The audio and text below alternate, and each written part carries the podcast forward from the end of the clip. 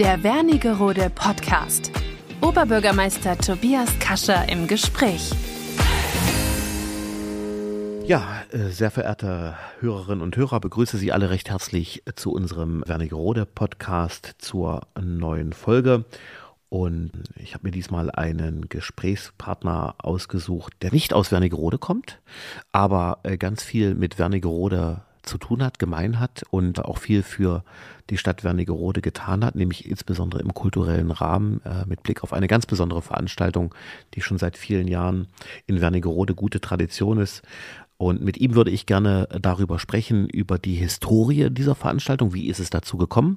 Aber was ihn auch selbst bewegt und was uns auch mit Blick auf die ganz neueste Veranstaltung erwartet. Und ich freue mich, dass ich Professor Dr. Eisenbeiß heute in meinem Podcast begrüßen darf, wenn man so will, äh, den Urvater des Johannes Brahms Chorfestival, Mitbegründer des Johannes Brahms Chorfestival hier in Wernigerode. Professor Eisenbeiß, ich freue mich, dass Sie hier sind und hoffe, es geht Ihnen gut. Wie geht's Ihnen? Also mir geht's bestens, vor allen Dingen, wenn ich in Wernigerode bin. Da leben wir immer auf. Ich bringe meine Frau mit und wir haben mittlerweile über die Jahre viele Freunde gefunden hier und so weiter, sodass wir uns wirklich zu Hause fühlen. Aber insgesamt kann man sagen, nach dem, was passiert ist mit Pandemie und, und allem, äh, und es jetzt wieder äh, aufwärts geht, wir werden darauf zu sprechen kommen, ja. Äh, kann man sagen, uns geht's gut. Das freut mich sehr. Und wir werden viele Themen miteinander besprechen. Natürlich alles rund um das Chorfestival, welches auch in diesem Jahr wieder in Wernigerode stattfindet, nach, wenn man so will, vier Jahren Pause. Natürlich auch bedingt durch die Corona-Pandemie, äh, die die letzte Veranstaltung ja zum, zur Absage gezwungen hat, wenn man so will. Professor Eisenbeiß, ich würde Sie gerne vorstellen. Sie sind 1952 in Zollenroda geboren und korrigieren mich immer, wenn ich irgendwas Falsches erzähle. Das war bis jetzt äh, absolut richtig. Das war schon mal einfach. Vielen Dank. Und nach dem Abitur haben Sie ein Studium an der Pädagogischen Hochschule in Zwickau zum Diplomlehrer mit Musik und Deutsch abgeschlossen und haben dann ein Studium der Musikgeschichte sowie Chor- und Orchesterdirigieren an der Musikhochschule Franz Liszt in Weimar mit dem Abschluss der Promotion abgeschlossen und sind dann 1987 äh, zum Professor berufen worden äh, mit Lehrstuhl für Chorleitung und Chorgesang an der PH Zwickau und seit 92 und das, wenn man so will, bis heute künstlerischer Direktor bei Interkultur oder jetzt vielmehr künstlerischer Ehrenpräsident von Interkultur, der World Choir Games und des World Choir Council. Vielleicht als Einstiegsfrage, bevor wir dann in unsere traditionellen Fragen geht. Interkultur wird heute ganz viel fallen, die Zusammenarbeit mit Interkultur, Ihre Funktion bei Interkultur. Vielleicht können Sie unseren Zuhörern kurz erklären, was ist Interkultur? Ähm, Interkultur ist eine Vereinigung von Persönlichkeiten, denen an dieser Sache sehr viel liegt, äh, Menschen, äh, Sänger zusammenzubringen.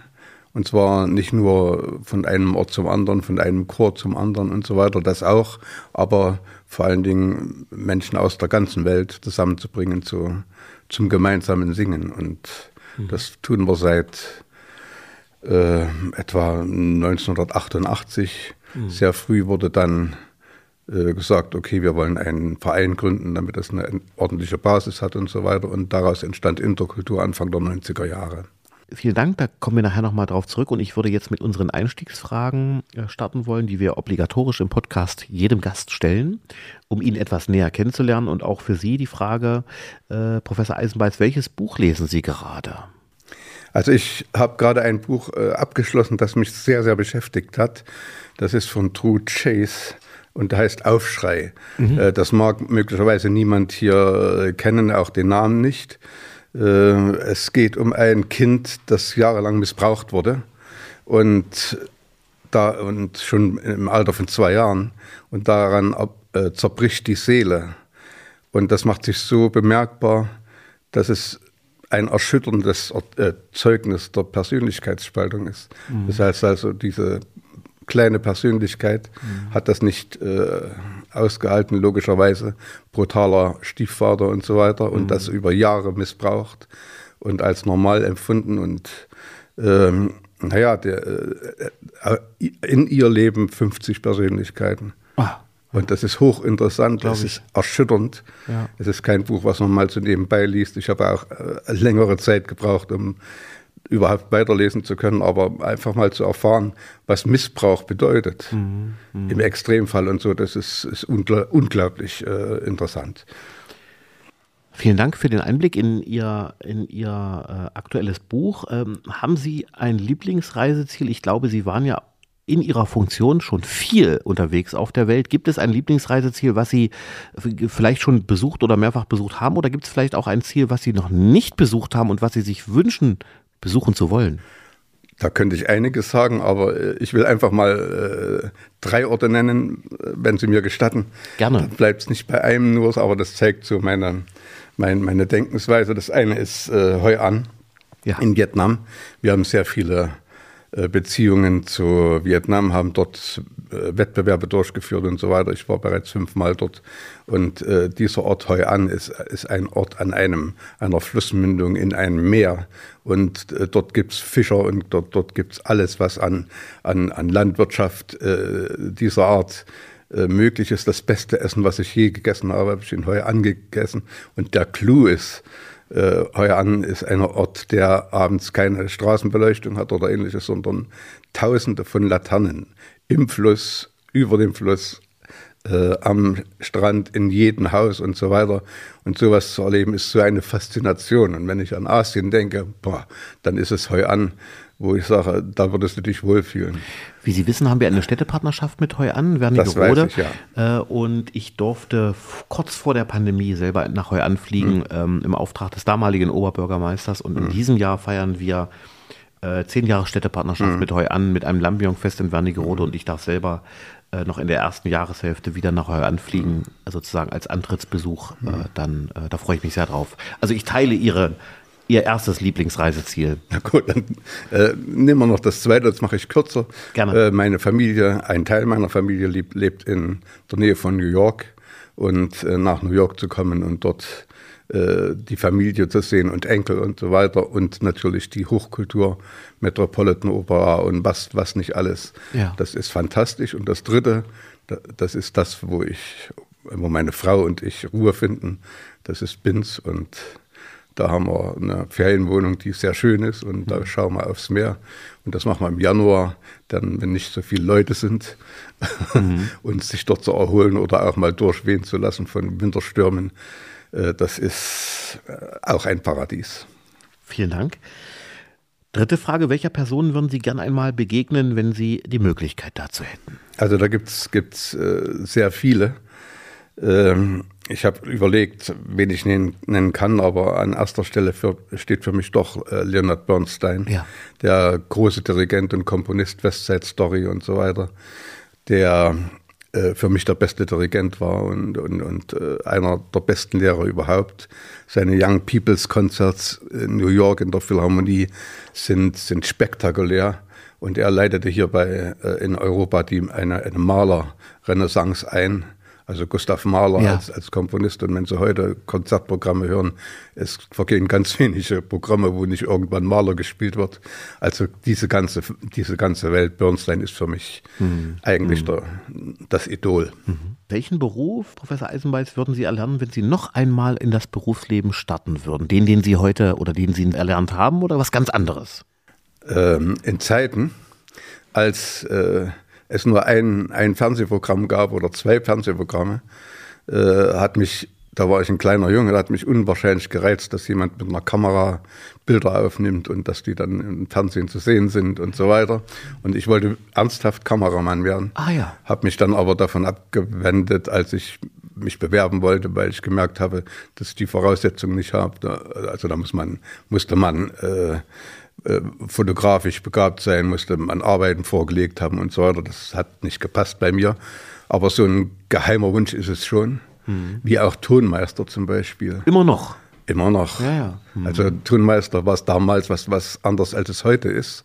Äh, heute, ich weiß nicht, ob es den Beruf überhaupt noch gibt, aber damals war eine Kapellmeisterausbildung nötig. Ja, ja. Und nach der Kapellmeisterausbildung, nachdem sie Vollprofi in Musik waren, haben die wohl im Jahr zwei äh, Studenten genommen, die Tonmeister studieren durften und so. Und das ist ein Anspruch.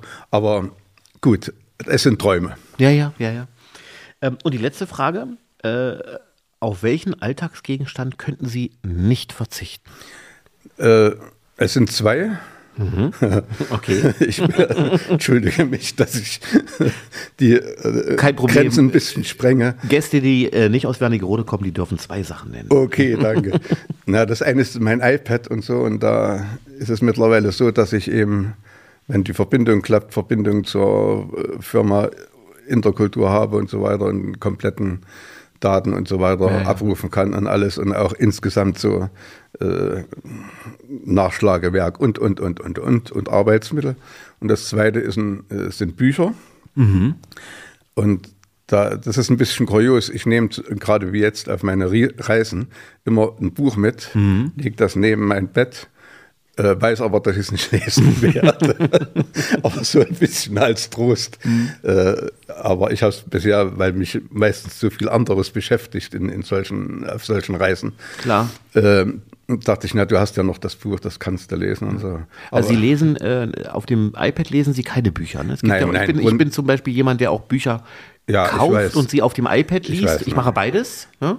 Hm, okay. Nee, das ist, äh, ist nicht meins. Ja, ja, verstehe Das ist also ein normales Buch in der Hand und ganz normale Seitenblättern, Ganz klar. die, die das Papier fühlen und so. Ja. Es scheint eine Spinnerei zu sein, aber ist es Nee, nicht. Es ist wirklich.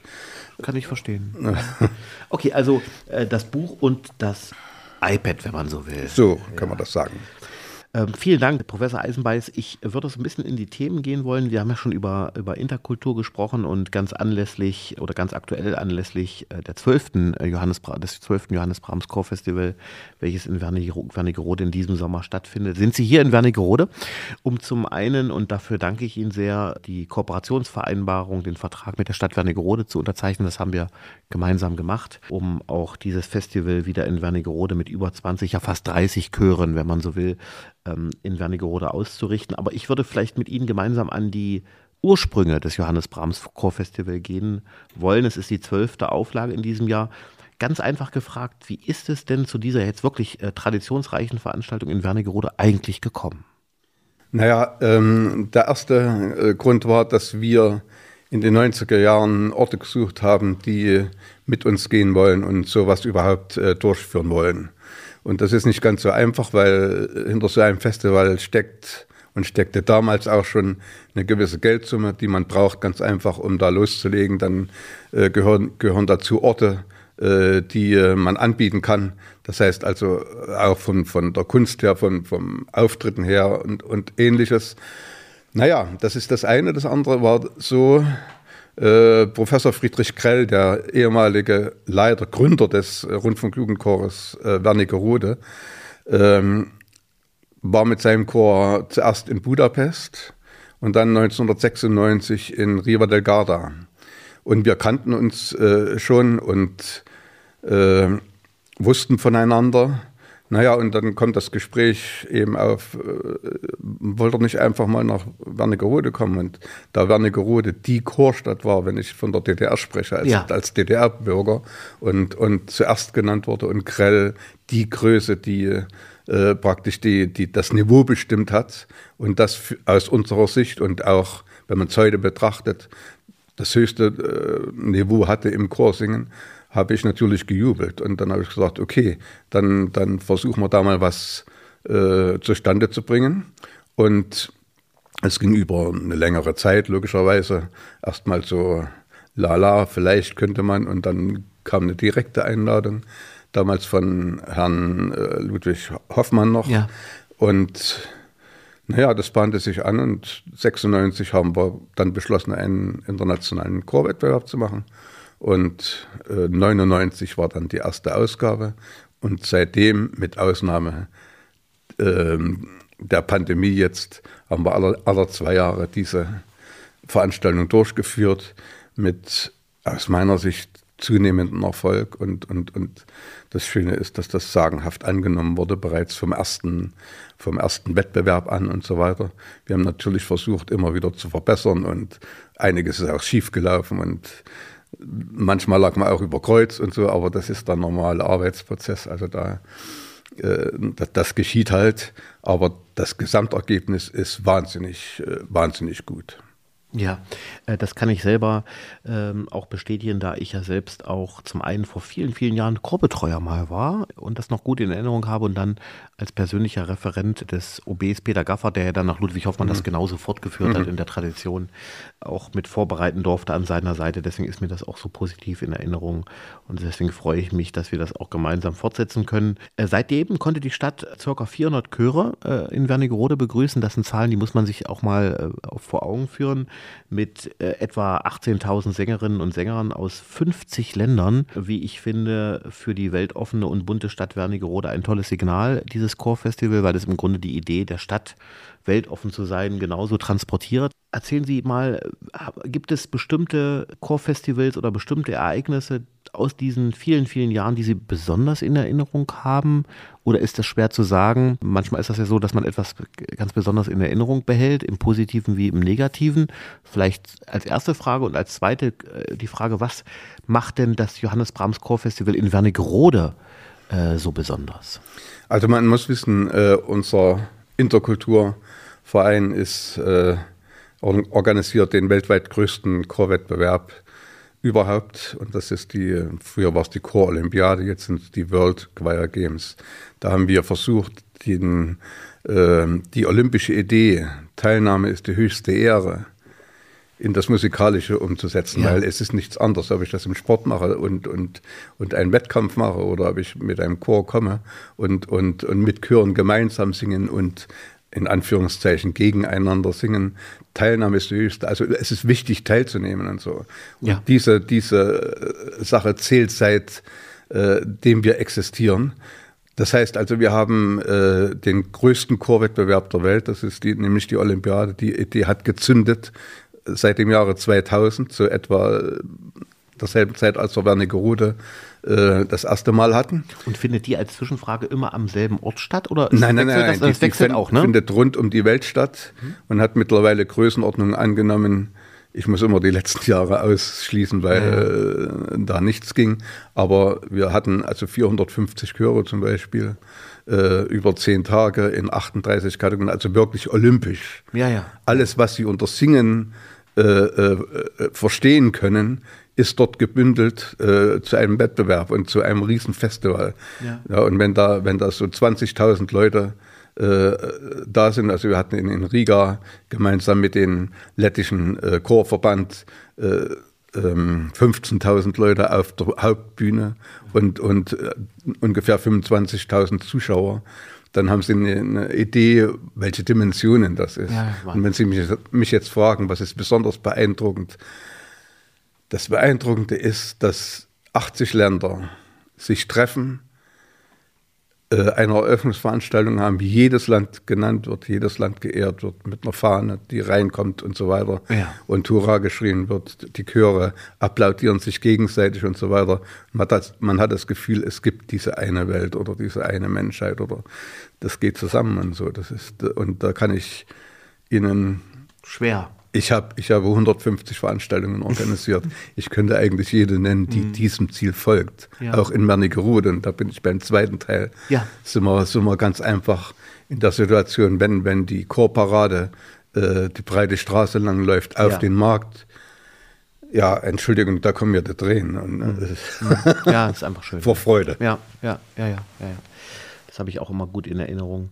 Sie haben ja nun sind seit Anbeginn auch hier in Wernigerode dabei.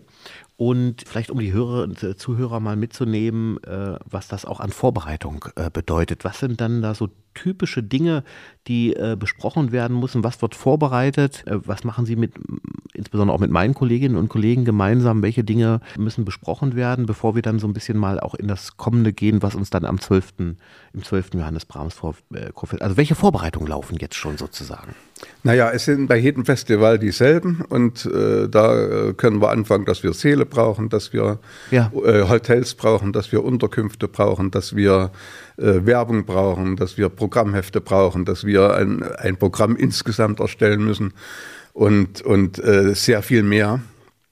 Und äh, da muss ich ganz einfach sagen, dass, dass gerade hier in Wernigerode die Kollegen, mit denen wir zusammenarbeiten, eine sagenhafte Leistung äh, vollbringen. Ich meine, die sind in gewisser Weise sehr geübt, weil Wernigerode eine, eine veranstaltungsaffine äh, Stadt ist und ja. äh, die, die Kollegen bestens Bescheid wissen. Aber ohne dieses Wissen könnten wir gar nichts machen. Ja. Und auch ohne die äh, Zustimmung der Stadt. Also wenn wir jetzt uns einfach anmelden würden in der Konzerthalle äh, und so, das würde nicht funktionieren und so.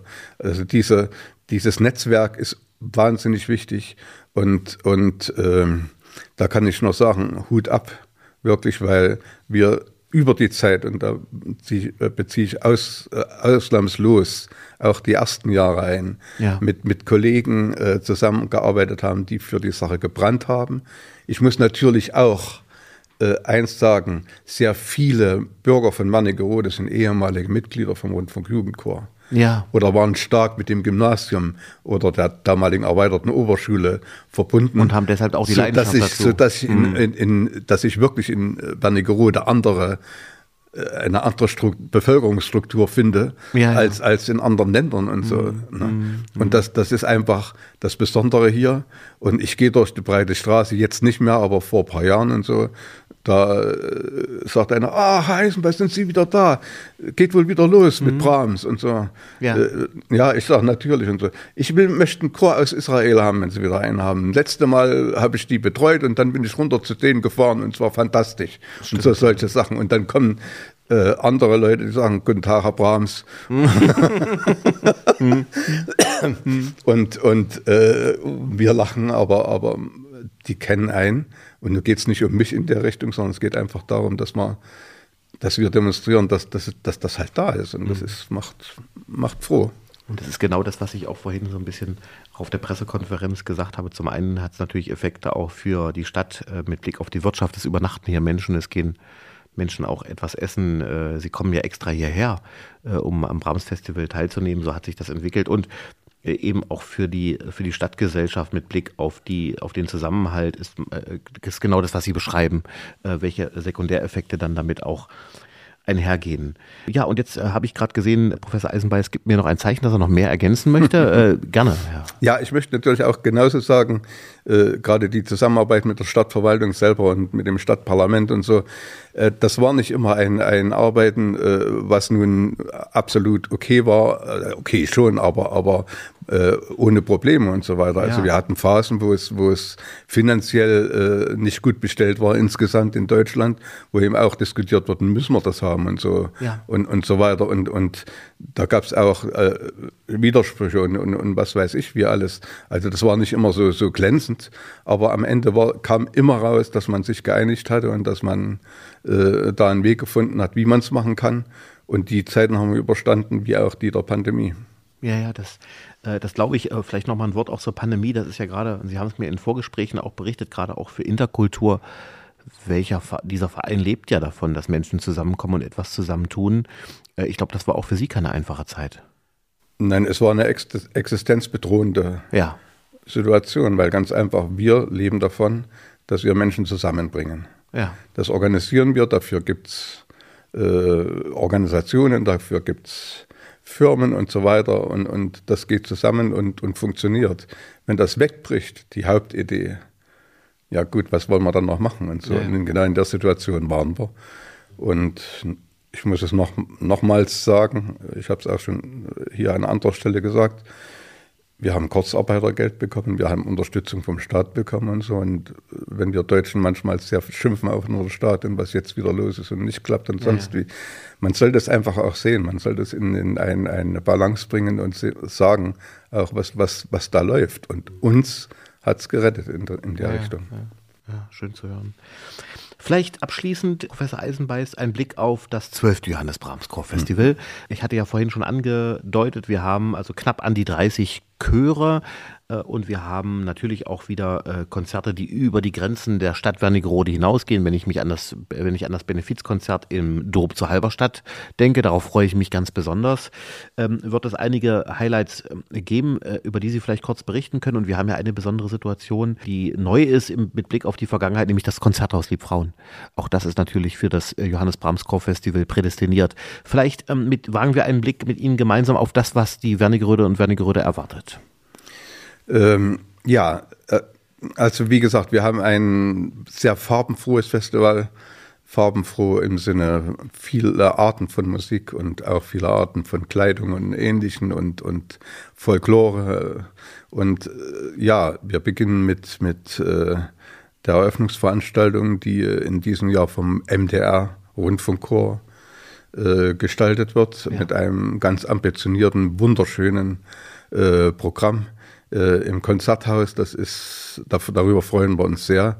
Dann haben wir ein Gala-Konzert, äh, auch im Konzerthaus. Dann haben wir, die, wie gesagt, dieses Benefizkonzert. Ja. Wir haben natürlich die äh, Begegnungskonzerte, die Freundschaftskonzerte auf dem Markt, wo sich Chöre ganz einfach vorstellen, wo die Leute stehen bleiben können, applaudieren und, und so weiter.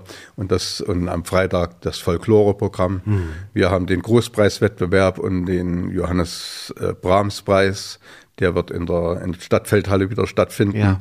Und da wird die äh, Gewinner der einzelnen Kategorien beinhalten. Und da werden wir sehen, wer dann den Preis bekommt. Mhm. Natürlich Preisverleihung äh, auf dem Markt wieder bei hoffentlich gutem Wetter. Gutem Wetter. Letzten, ja. Letztes Mal haben wir so die letzten zehn Minuten da im Regen.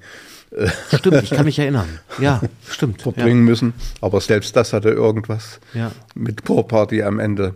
Ähm, naja, und am Sonntag äh, laden wir die Werner Röder vor allen Dingen nochmal ein, in die Stadtfeldhalle zu kommen und ein Abschlusskonzert ja. zu erleben. Wir werden die Musikermunde-Hymne singen und wir werden die besten äh, Chöre, ja. Chöre nochmal vorstellen, alles. Mhm. Also es ist insgesamt eine sehr, sehr, sehr runde Sache. Ja, das kann man nicht anders sagen. Darauf äh, freuen wir uns sehr. Und ja, wir laden die Wernigeröder und Wernigeröder ein, sich zu freuen auf äh, diese äh, bunten Tage äh, Chormusik wieder in Wernigerode. Die Chorparade, vorhin hatten Sie sie genannt, wird auch eins der Highlight durch die Stadt sein. Natürlich, stimmt, selbstverständlich. Natürlich. Und ich weiß ja auch, dass die Kolleginnen und Kollegen mit Ihnen gemeinsam an den Freundschaftskonzerten äh, arbeiten, an, wie ich finde, ganz spannenden Orten, die geplant sind. Da werden wir Sie auch überraschen.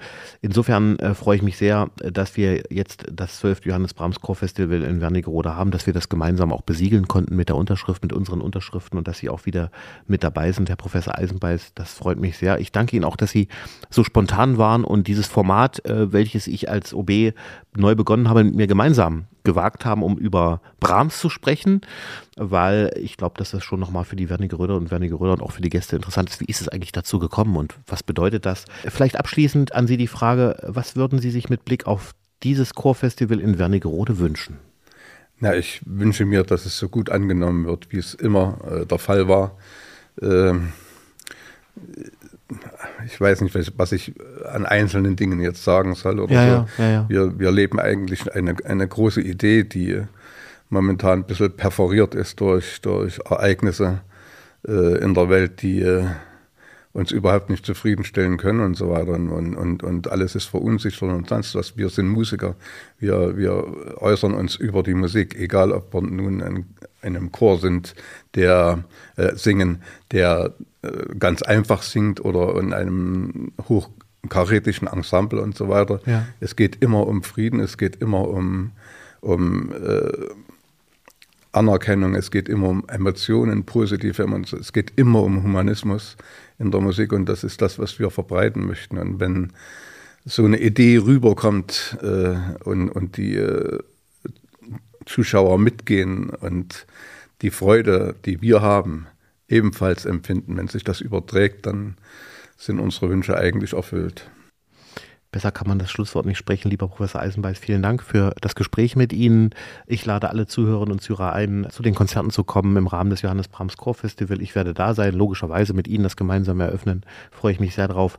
Freue mich und bedanke mich, dass Sie wieder zugehört haben bei unserem Wernigerode Podcast und wünsche Ihnen allen einen schönen Tag. Bis zur nächsten Folge.